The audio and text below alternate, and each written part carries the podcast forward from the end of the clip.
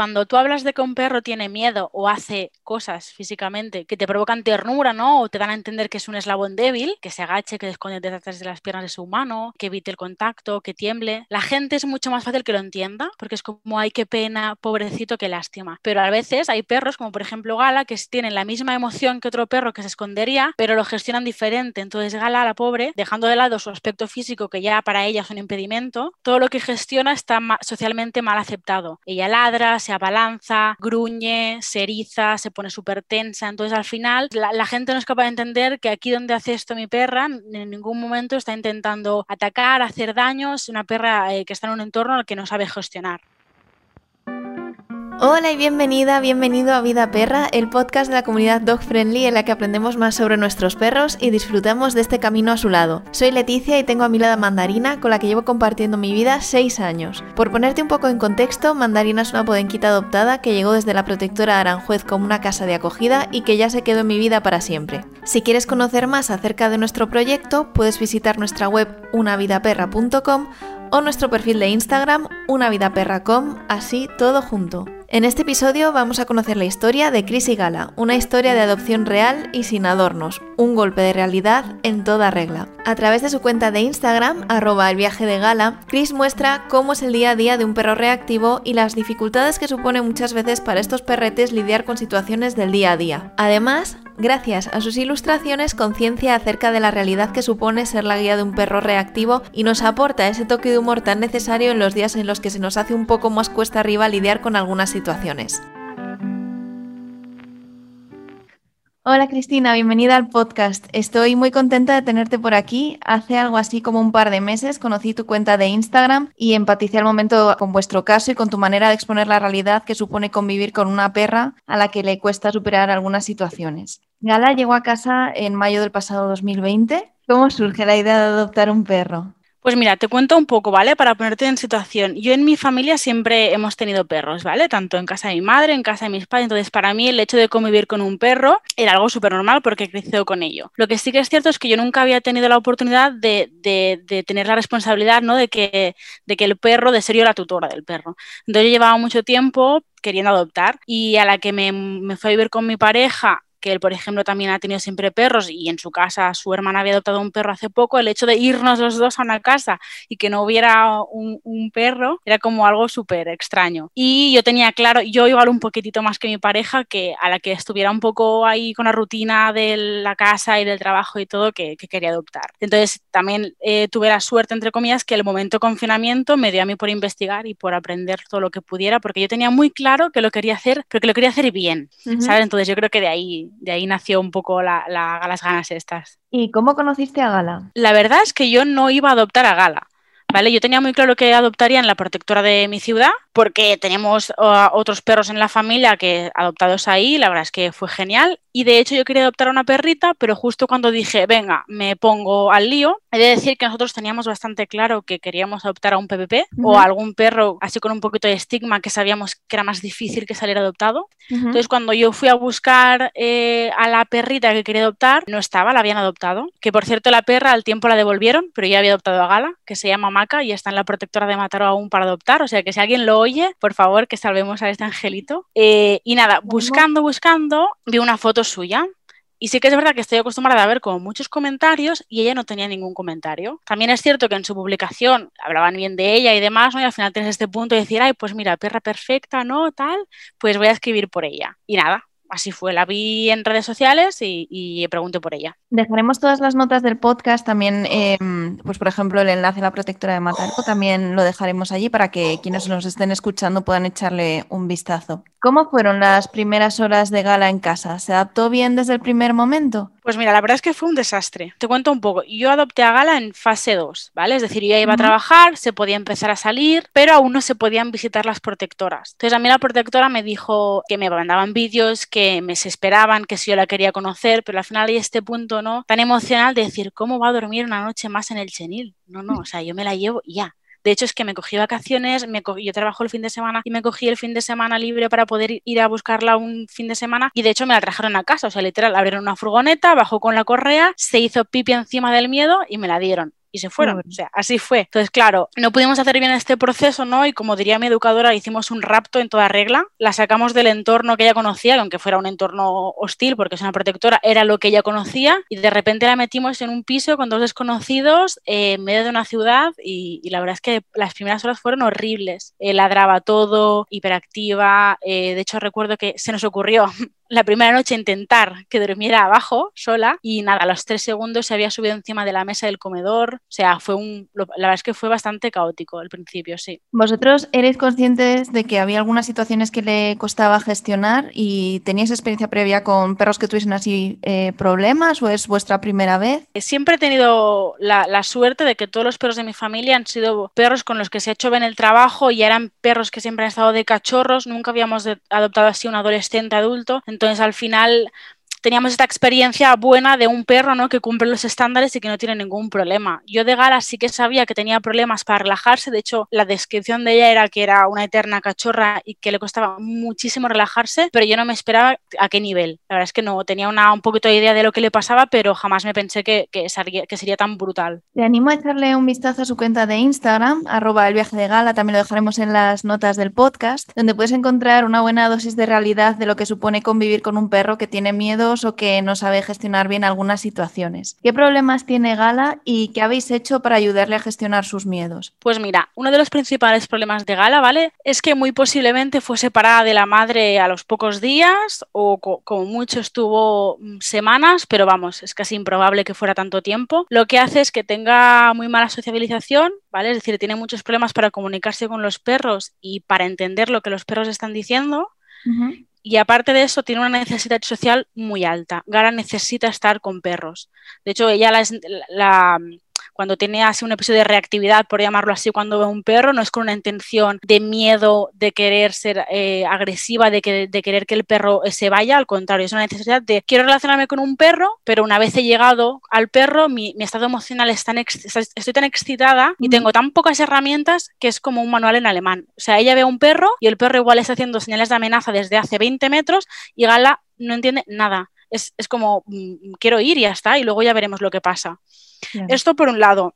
Y luego Gala tiene un trastorno de ansiedad generalizado, lo que hace es que sea una perra, pues eso, que está en constante alerta, está vigilando ruidos, movimientos. Por eso, por ejemplo, para ella los entornos rurales son algo que, que, se tiene que trabajar también poquito a poco, igual que en un entorno urbano. O sea, sería básicamente este cóctel de una perra muy, muy, muy nerviosa, con muchísima ansiedad, con una necesidad social muy alta y que además tiene, eh, tiene muchos problemas para, para comunicarse con los demás perros. ¿Y qué habéis hecho para ayudarle? ¿Estáis con una educadora canina que os está ayudando, os está dando pautas? Sí, de hecho yo contacté con la educadora canina que es Vanessa de Doggy Time porque yo ya tenía experiencias de ella por amigos míos que hacía años que le habían, eh, que le habían pedido ayuda y aún a día de hoy se acordaban de ella. Cuando mi pareja adoptaron también a un perrito en la protectora, también les, les ofrecieron eh, ayuda de ella y la verdad es que la experiencia fue maravillosa. Entonces yo la verdad es que cuando hice la solicitud, y ya les dije, porque hay una pregunta a la protectora que te dicen, oye, si un perro ves, si, el perro ves que tiene problemas y demás, ¿qué tienes pensado hacer? ¿Contactarías con algún profesional? Y yo de hecho les dije, pues mira, contactaría no solo con un profesional, sino con esta porque tengo buenas referencias.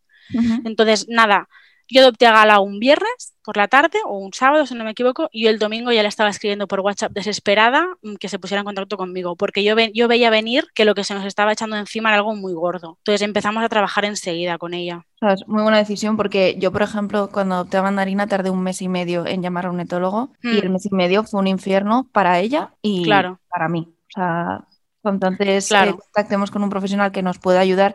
Yo encima era novata, o sea, novata, eh, no te puedes imaginar a qué niveles, eh, pues mejor. O sea, me hubiese ahorrado bastante sufrimiento, la verdad. Totalmente. Sí que es cierto que si yo no hubiera tenido esta etapa de, confinamiento, de ponerme a investigar como una friki, yo igual no hubiera sido tan consciente de que a los perros hay que ayudarles. O sea, los, educadores caninos son súper necesarios, están muy mal valorados y los necesitamos ya no solo a nivel usuario, sino en la sociedad, porque vives en una sociedad con perros que, que habrá gente que no le gustan los perros, pero por mala suerte para ellos conviven con ellos y hay unos, unas bases. Entonces creo que para la sociedad es súper importante la figura de un educador canino, muchísimo. Totalmente. Em, además, yo por ejemplo sí que veo la calle en los paseos diarios muchas personas que les encantan los perros pero no se saben relacionar con ellos y encima están generando un problema en el perro con el que se quieren relacionar. Entonces es muy importante, de verdad. Yo lo veo, por ejemplo, mis sobrinos tienen perros y saben relacionarse con ellos y saben que Mandarina es una perra con miedos y tienen mm, cuatro y seis años y no hace falta decirles nada porque han estado desde pequeños educados en, un ambiente así. Pero hay muchas otras personas, tanto adultos como niños, que, que no es así y estás conviviendo en un entorno con perros y es muy necesario. Totalmente. De hecho, yo creo que es lo que dices con los niños, que al final eh, a un niño como le enseñas de cero, si tú ya le enseñas lo que es lo correcto, pero al final con los adultos lo que nos pasa es que tenemos que desaprender. O sea, mm. tienes que echar por suelo todo aquello que tú conoces y que crees que es la verdad absoluta para volver a aprender. Y eso, eso es complicado, ¿eh? no es fácil. Pero sí, sí, tienes, toda la razón. ¿Cómo está siendo el avance de Gala? Pues mira, eh, Gala es de esos casos. De hecho, a mí no me gustan mucho los típicos anuncios de este perro hacía esto y en cuatro sesiones, mira cómo ha cambiado. O sea, Gala es un golpe de realidad de que es algo bastante heavy lo que le pasa, que no lo vas a solucionar en cuatro o cinco sesiones o en meses y que además eh, ser conscientes de la perra que es, que ya tiene el techo que tiene y va a llegar a donde llegue y, hay que aceptarla tal y como es. Pero sí que es verdad que avances eh, lentos, pero, pero súper grandes. Y de hecho a mí me ha servido mucho el tema del Instagram, ya hablaremos luego de ello, de poder mirar atrás y algo que ahora para una persona podría seguir siendo un problema, entre comillas, y yo mirar un vídeo y decir, madre mía, pues es que estamos genial, ¿sabes? Al final es, otra manera de verlo. A mí una publicación tuya que me gusta mucho y es la de mm, cuando hay ciertas personas que te dicen, ah, pero todavía no está bien. Hmm. bueno, no está bien o sí, y, ha avanzado mucho y, y no me cuestiones tanto, ¿no? Porque realmente sí que hemos avanzado, aunque tú veas que no, hay situaciones muy pequeñas que para a lo mejor algunos perros pueden ser muy difíciles y un avance muy pequeño a tus ojos, a los míos es escalar el Everest y a los de mi perra también. Entonces es como, por favor, no, me cuestiones, no me, metas más presión. O sea, vamos a nuestro ritmo. Totalmente, totalmente. Yo creo que es esto, ¿no? Que la gente tiene una, idea hecha y, la, y, la, verdad absoluta no existe. Depende de los ojos con que se miren. Lo que para mí puede ser una meta, es lo que dices tú, para ti puede ser eh, algo con lo que convives día a día. Yo a veces lo pienso, galas una perra con cero problemas a la manipulación. De hecho, le encanta el contacto, sí que es cierto, de gente que conozca. Y yo tengo, he conocido a gente en Instagram maravillosa eh, que daría lo que fuera para poder acostarse en el sofá y que su perro se ponga a su lado sin miedo. Entonces, para algo, para ellos es lo que dices, ¿no? Para ellos sería wow, escalar el Everest y para ti es algo cotidiano. Entonces hay que ir con cuidado con los mm, todavía no está bien o sí, tienes toda la razón, sí. Bueno, en tu cuenta de Instagram eh, dibujas para concienciar sobre la realidad que vivimos muchas personas que convivimos con un perro o con una perra que no sabe gestionar bien algunas situaciones. ¿Cómo surge esta idea? Pues mira, te cuento, yo siempre he estudiado, ¿vale? Y me he movido en temas así creativos, ¿vale? Sí que es verdad que he dibujado, pero igual de otra manera. Pues sí que es verdad que yo siempre digo que Gal al final te cambia, mm, se me ha cambiado, de hecho, ha, rescatado a la niña pequeña que dibujaba, ¿sabes? Entonces sí que es verdad que siempre he tenido como un punto muy complejito de Juana de Arco, ¿sabes? De, de yo soy de las que voy por la calle, veo una injusticia, es como, ah, tengo que decir algo, no me puedo callar, no puedo apartar la vista y hacer. Entonces sí que soy consciente de que no voy a cambiar el mundo y que no soy aquí la salvadora de nadie, pero es algo que me quema por dentro. Yo, de las primeras cosas que sentí con Gala, aparte de la ansiedad, que me dio un ataque de pánico a los primeros días de, lo que le estaba pasando, fue darme cuenta de que mi entorno no estaba preparado para eso y que no tenía empatía por su parte, cuando eso es algo que yo desbordo y desbordo a niveles de, de too much. Entonces necesitaba eh, encontrar a alguien que me apoyara o poder hablarlo con alguien. Entonces llega un punto en el que dije, pues mira, si nadie me va a escuchar o nadie me va a poder apoyar, yo voy a ser mi propio apoyo. Entonces yo empecé a subir el día a día fotos de gala, vídeos y demás, sin ilustrar ni nada, pero poquito a poco fue apareciendo gente, ostras, a mi perro le pasa tal, a mi perro le pasa cual. Y dije, pues mira, mm, creativa, el dibujo, mm, fue como, de repente un día lo dibujé así y a la gente le empezó a gustar y, hasta ahí. A veces voy, voy el día a día, me pasan cosas y pienso, ay, esto tengo que dibujarlo, qué, qué risa.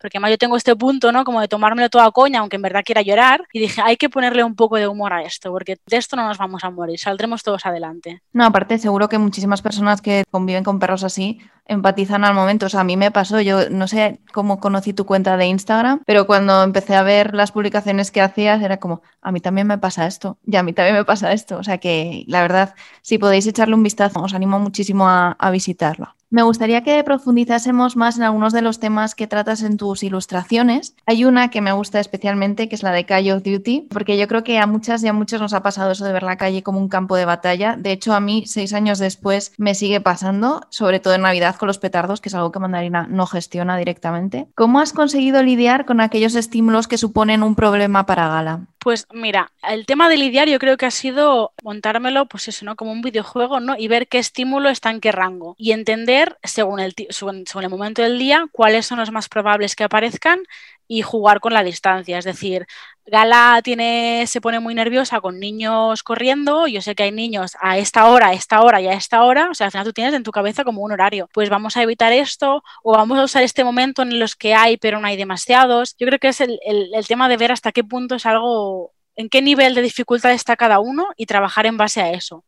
No se trata de inundarla a ver un montón de estímulos, sino adaptarte tú a ella para que lo que suceda no sea algo traumático. El segundo tema que, me gustaría que hablásemos es la falta de empatía de algunas personas con los perros que tienen problemas para gestionar algunas situaciones, sobre todo Mandarina, por ejemplo, huye, pero hay otros perros que reaccionan ladrando. ¿Podrías contarnos qué situaciones son esas para Gala y cómo lo gestionas tú como guía? Porque yo a veces, por ejemplo, sí que justifico, no, es que es muy miedosa, por eso huye, no, es que no corre, no te va a hacer nada, tal, es que solo está huyendo. Y luego digo, ¿por qué tengo que justificar? O sea, solo está corriendo, no, no pasa nada. Claro, esto es lo que he comentado ya en la publicación, que al final, cuando tú hablas de que un perro tiene miedo o hace cosas físicamente que te provocan ternura, ¿no? O te dan a entender que es un eslabón débil, que se agache, que esconde detrás de las piernas de su humano, que evite el contacto, que tiemble. La gente es mucho más fácil que lo entienda, porque es como, ay, qué pena, pobrecito, qué lástima. Pero a veces hay perros, como por ejemplo Gala, que tienen la misma emoción que otro perro que se escondería, pero lo gestionan diferente. Entonces Gala, la pobre, dejando de lado su aspecto físico, que ya para ella es un impedimento, todo lo que gestiona está socialmente mal aceptado. Ella ladra, se abalanza, gruñe, se eriza, se pone súper tensa. Entonces al final la, gente no es capaz de entender que aquí donde hace esto mi perra, en ningún momento está intentando atacar, hacer daños. Una perra eh, que está en un entorno al que no sabe gestionar. Yo, creo que aquí es la parte más, más difícil, ¿no? Es como, vale, si estuviera escondiendo detrás de mis piernas, seguro que me entenderías. Pero como está ladrando a tu hijo o, o a esta persona pobre que va con un bastón y le tiene miedo a los palos, es como que toca esta parte social mucho más sensible que a la gente le, impacta muchísimo más. Entonces ahí creo que está la parte esa de que no empatizamos igual con todo el mundo ni con todos los perros. No, eso es verdad. O sea, yo por ejemplo en ese caso sí que tengo más suerte porque ella corre, es verdad que parece que, va a atacarte, pero ella solo está huyendo, o sea, ella va esquivando, no va... Hmm. Pero sí es cierto que si fuese una perra que a lo mejor pues lo gestionase como gala, me resultaría más complicado, entiendo totalmente tu situación y además creo que lo que comentabas al inicio, ¿no? El hecho de, de conocer a los perros y conocer su lenguaje en una sociedad en la que convivimos con ellos, solucionaría en parte en gran parte este problema. Hmm. Porque además sabrías no solo no tener miedo, por así decir, sino también hmm. saber cómo actuar, ¿no? Si ves que un perro Totalmente. tiene miedo, no ir hacia él de manera directa, no intentar solucionar tú ese problema que los demás llevamos trabajando cinco años y no hemos solucionado tú en un minuto, no lo vas a solucionar. Entonces, Totalmente. Hmm. Sí que es cierto que es lo que dices, ¿no? Que al final, en el caso de, que la gente, ¿no? Que no lo entiende, podríamos volver al tema del principio, que es que al final no solo es que no haya, haya una mala información del, del perro en sí, sino que al final lo único que te habla de perros, que es la televisión, es sensacionalista y te enfoca a que todo eso es, sinónimo, ¿no? Perdón, de, un perro pues maleducado, ¿no? Que es rebelde, te lo está haciendo expresamente. Entonces es como, sí es complicado en ese sentido. Sí, luego aparte, bueno, yo el tema de los programas de televisión de educación canina, eh, bueno, es un, es un, tema aparte, ¿no? Em, pero vamos, lo típico de, es que este perro, es que tú lo que tienes que hacer es llevarlo corto porque te está intentando dominar y yo sí. María Cristina me quiere gobernar. O sea, es que es nada más lejos de, bueno, de lo que pasa. O sea, es mm. horrible. Y también de eso me, molestaba muchísimo lo de tiempo transcurrido, 12 minutos. Te digo, o sea, que no, que, no es así. O sea, es, imposible. Mm. Y, a mí eso me frustraba muchísimo porque yo al principio que no conocía nada de esto, claro, yo decía, como una persona en 12 minutos puede gestionar lo que yo voy intentando un año. Y luego, pues, pues bueno, claro. te das cuenta de que no. Por último, me gustaría hablar de la desmitificación de la relación idílica humano-perro. Es cierto que cuando yo adopté a Mandarina tenía una idea completamente idílica de lo que iba a ser mi vida con ella y de repente me encontré con una perra con muchísimos miedos que no cuadraba con muchos de los escenarios que había construido en mi cabeza inicialmente. De hecho, muchos días me sentía muy frustrada porque no sabía cómo ayudarles, especialmente cuando había un retroceso ¿no? dentro de, su avance. ¿Cómo has aprendido a gestionar los días malos y la frustración y qué haces para, ayudar a Gala en los momentos en los que a lo mejor estás más frustrada? Pues mira, justo hay una publicación en Instagram que se llama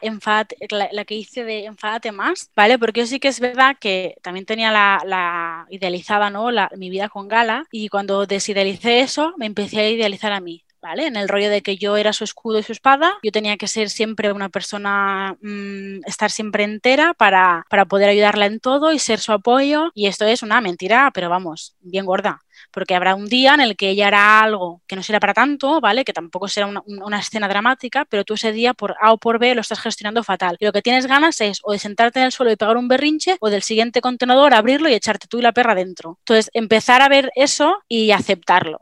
Entonces, vale, habrá días en los que lo gestionaré fatal y habrá días en los que me querré cabrear con el mundo entero. De hecho, me ha pasado de decir, no me voy a enfadar con mi perra, obviamente, pero esa persona que me acaba de mirar mal o me acaba de decir algo a la perra, pues ese se va a llevar un moco. Entonces, al final, empezar a conocer cuál es el sentimiento que estás sintiendo y permitir, o sea, tenlo. Tenlo, ponle nombre y cuando vuelva a aparecer no, no será para tanto. Sí que es verdad que evito, ¿no? Que Gala vea momentos difíciles, pero si en algún momento volvemos a casa y yo quiero llorar o, o me quiero enfadar, me busco mi espacio, lo gestiono o sea, creo que al final no, tampoco te puedes volcar en que ellos siempre estén bien si no te vuelcas en estarlo tú. Y, y, es imposible decirle a la gente, de hecho, odio a la gente que te dice eh, 24/7, obvio, eh, cálmate, todo va a ir bien, no pasa nada, mm, respira, medita, vale, vale, yo hago yoga, medite lo que tú quieras, pero el hecho de que yo tenga un sentimiento de frustración o de rabia es que soy humana, es una fuga, un día me saldrá por algún sitio y creo que tiene que salir también por algún sitio, lo único que a saber a qué te estás enfrentando. Yo creo que es muy fácil decir, bueno, pero solo es un perro. Es que, bueno, para empezar, para mí no solo es un perro, o bueno, bueno, es un perro, ¿no? Pero es un perro es mi perra, eh, por así decirlo, y para mí es mi familia. Entonces, si yo veo que ella está gestionando mal una situación o estoy viendo una persona que está haciendo algo que a mí esto me pasa y es horrible y ahora ya lo gestiono mejor, yo al principio cuando veía que alguien hacía algo que asusta a la perra y encima lo sigue haciendo viendo que está asustada, me enfadaba eh, muchísimo. Ahora lo intento gestionar mejor, eh, intento callarme un poco, sobre todo para que ella pues ya encima no vea que yo estoy enfadada y yo estoy montando un poco un pollo, pero sí, sí, totalmente y, sobre todo es eso, realmente tú eres quien tienes un poco más las herramientas para facilitarle esa situación, entonces también te tienes que permitir un poco ser humana porque es imposible estar al mismo nivel cuando tienes, bueno, convives con, con un perro, con una perra que necesita de ti, pero claro, requiere también que tú estés calmada y que, y que sepas gestionar sus situaciones de estrés, porque realmente yo creo que, que nos pasa a todos, sufrimos por ellos, ¿no? Entonces no mm. siempre puedes estar feliz y encantada ante situaciones que ves que no gestiona bien. Entonces, Totalmente. Hay que desmitificar. Sí, sí, tenemos que, que romper muchos muros, es verdad. Pues nada, Cristina, me alegro muchísimo de, de, haberte tenido aquí. Te doy las gracias por dedicarnos tu tiempo. Nada, dejaremos el enlace a tu cuenta de Instagram para que os conozcan mejor, conozcan mejor a Gala y, y vean tus ilustraciones y todo lo que nos cuentas con ellas. Y muchísimas gracias. Nos vemos por aquí. Genial, muchas gracias a ti por contar conmigo y además poder ser de las primeras. Y estoy seguro que cuando tengas un montón de entrevistas más, poder decir que yo fui de las primeras. Así que muchísimas gracias. Muchísimas gracias por quedarte hasta el final, espero que te haya gustado este episodio. Recuerda que puedes ponerte en contacto con nosotras a través de nuestro perfil de Instagram, Una Vida Perra con todo junto, o a través de nuestra página web, unavidaperra.com. Nos vemos en el siguiente episodio. Hasta entonces, cuídate mucho.